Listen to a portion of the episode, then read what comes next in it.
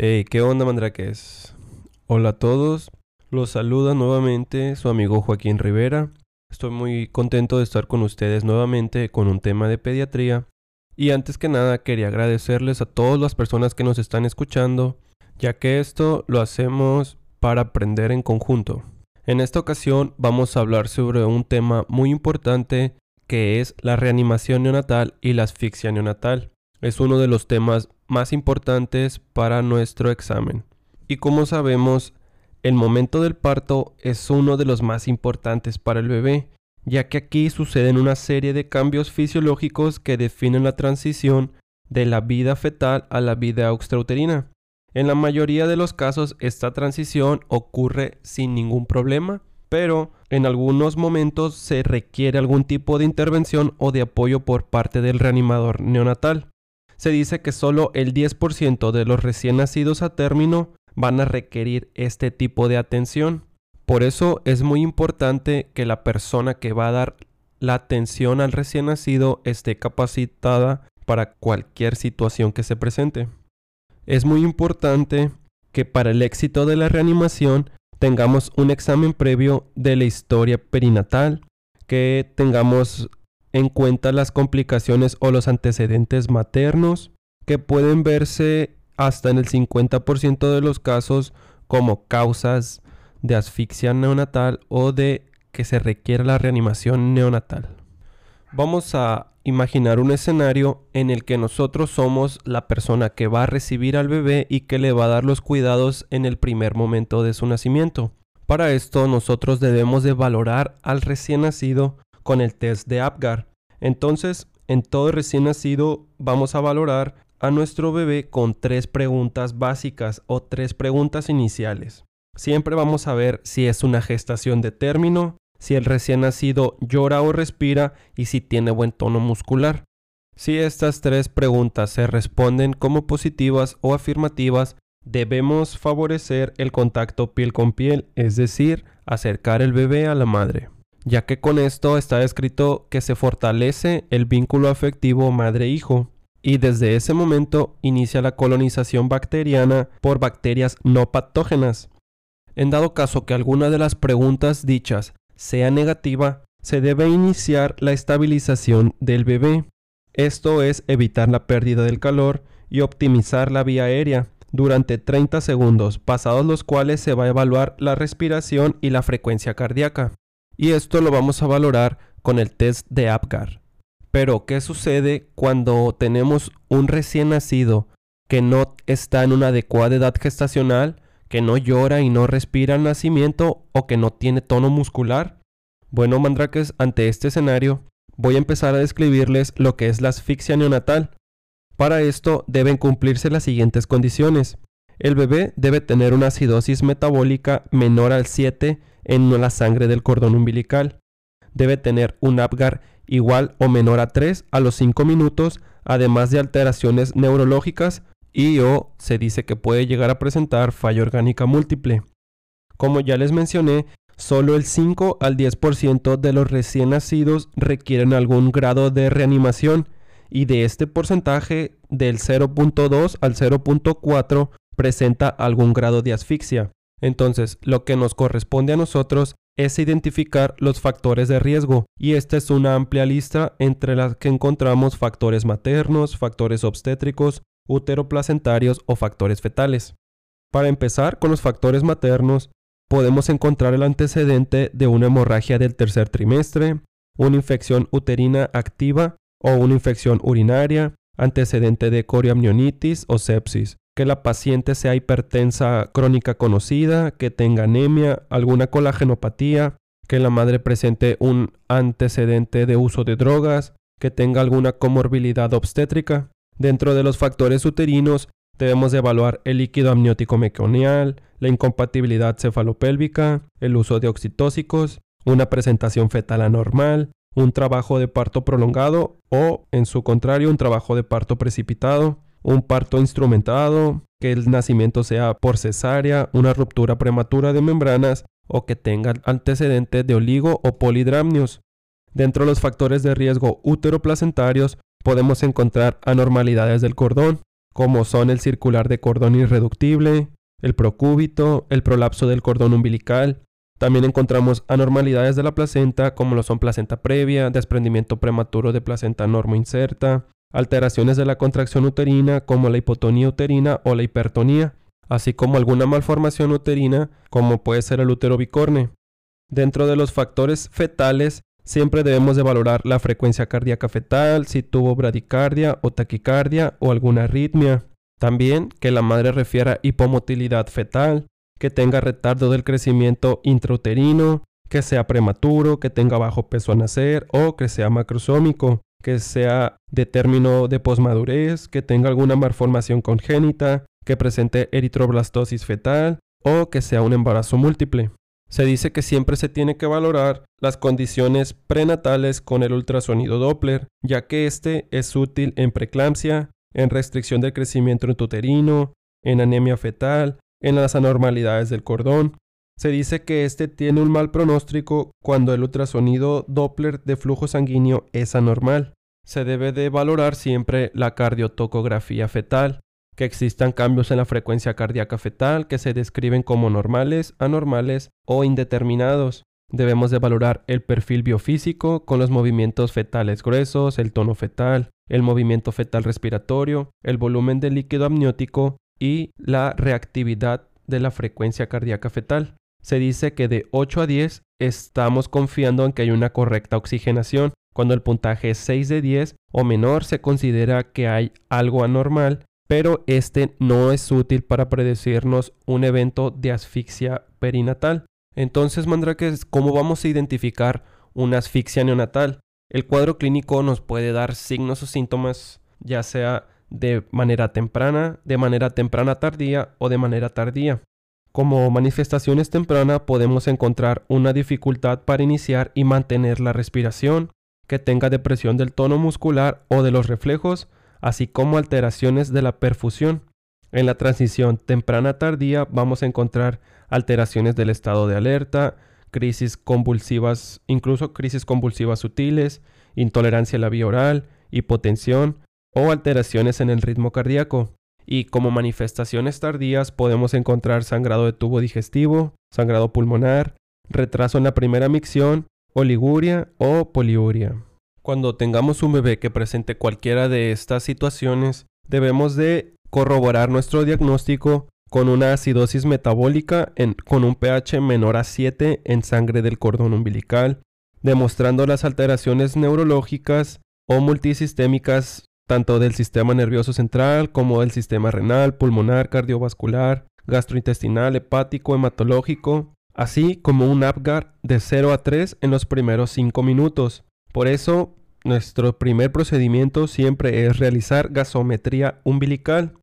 Cuando no se logra realizar una gasometría umbilical, se puede optar por una gasometría arterial o capilar, pero esta debe ser en los 30 minutos posteriores al nacimiento, en la cual podemos encontrar el pH menor a 7, exceso de base o un lactato sérico aumentado. Y como ya les mencioné, dentro de nuestra evaluación inicial siempre debemos de aplicar el test de APGAR. Este se abrevia así por apariencia, pulso, gesticulación, actividad y respiración. Dentro de la apariencia vamos a valorar si tiene cianosis o palidez, si tiene cianosis en extremidades o si no tiene cianosis.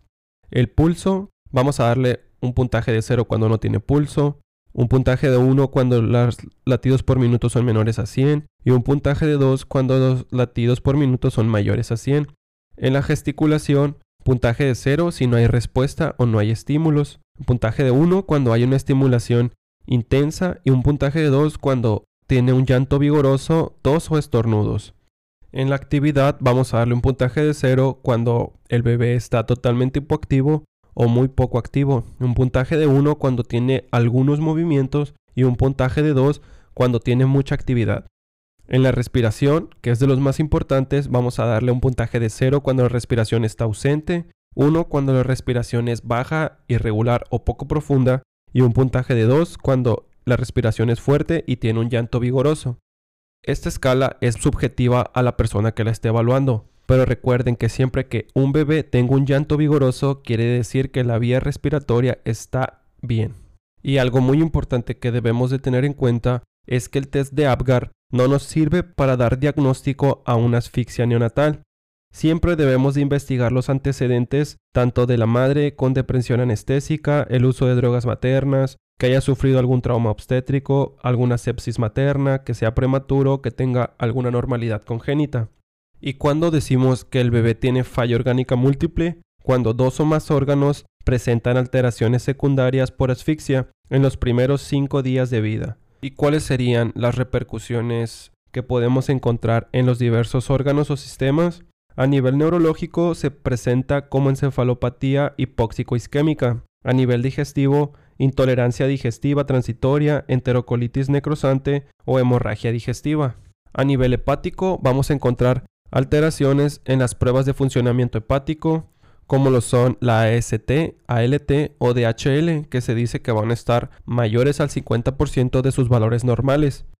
A nivel respiratorio puede suceder taquimnea transitoria del recién nacido, síndrome de aspiración meconial o síndrome de escape de aire extraalveolar. Al nivel cardíaco, el bebé puede presentar hipotensión, alteraciones del ritmo cardíaco, insuficiencia tricuspidia transitoria, así como insuficiencia miocárdica transitoria. En los casos más graves puede suceder choque cardiogénico o choque hipovolémico. A nivel hematológico vamos a encontrar trombocitopenia en ausencia de infección o problemas auto o aloinmunes. A nivel renal vamos a encontrar retraso en la primera micción, oliguanuria o poliuria, oliguria mayor a 24 horas, hematuria, proteinuria, alteraciones tubulares, ya sea aumento de los beta 2 microglobinuria o aumento de la N-acetilglucosaminidasa. También podemos encontrar creatinina sérica aumentada mayor a un miligramo.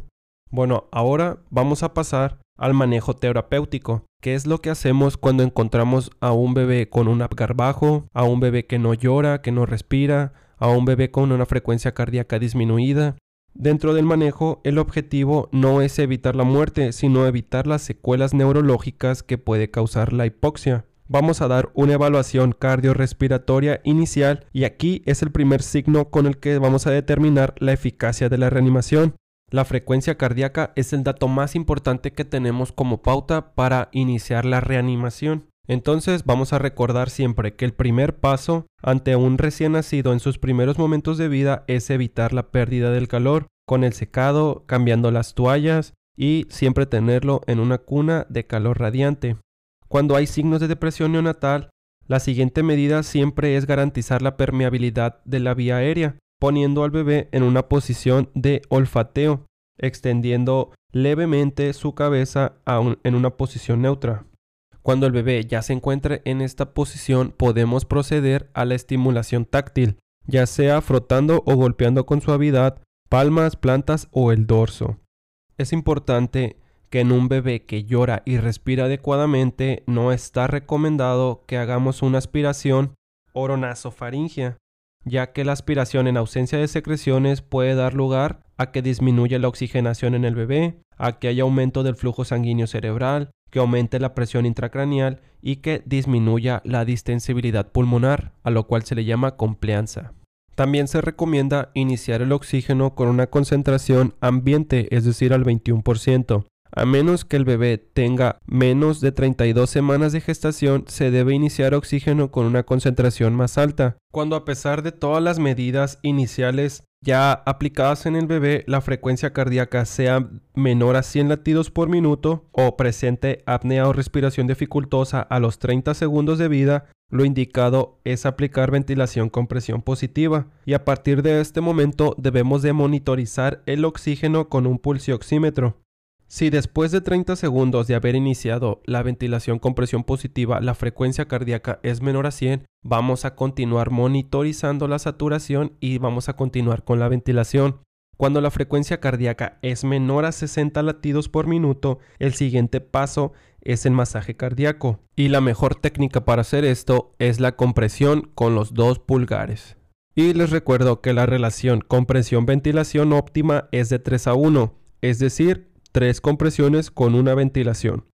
Si después de pasados los 30 segundos del masaje cardíaco la frecuencia cardíaca continúa menor a 60 latidos por minuto, vamos a administrar adrenalina, preferentemente por vía intravenosa, La vía intratraqueal se acepta mientras conseguimos un acceso intravenoso y el más recomendado en estos casos es por la vena umbilical.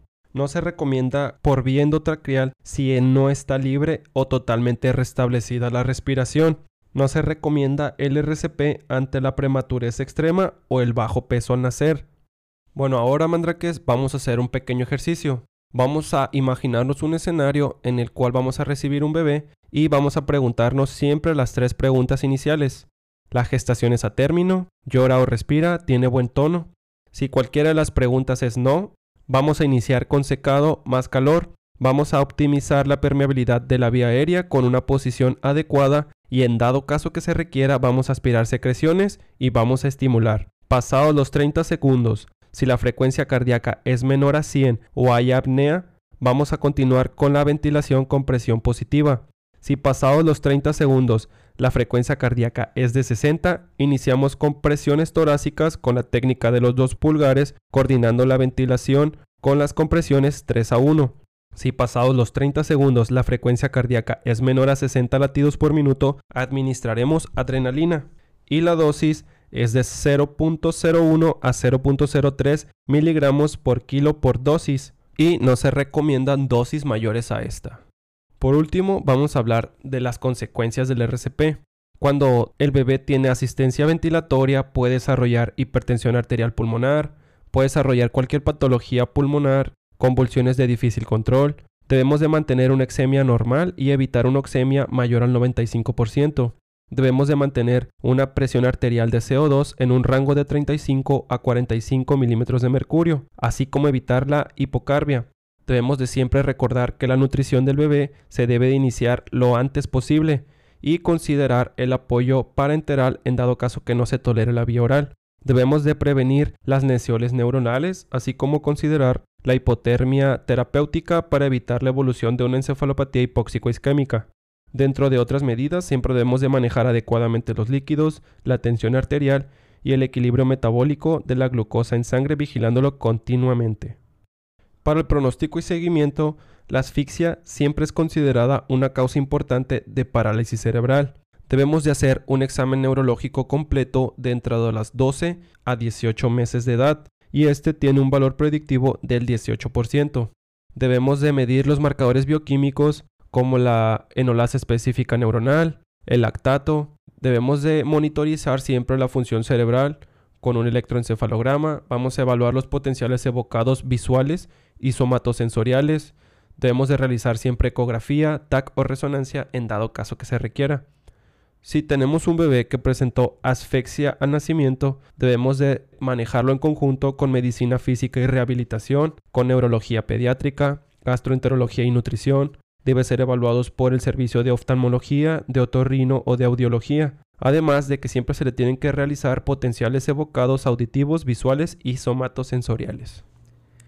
Y bueno, Mandraques, eso ha sido todo por parte de Joaquín Rivera. Espero les haya gustado el tema de asfixia neonatal. Recuerden que nos pueden seguir escuchando en Spotify ahora que empezamos con los temas de pediatría. Y nos pueden seguir también en Instagram como MP Mandraques. Yo soy Edgar Requejo, muchas gracias y espérenos con un nuevo tema. Saludos.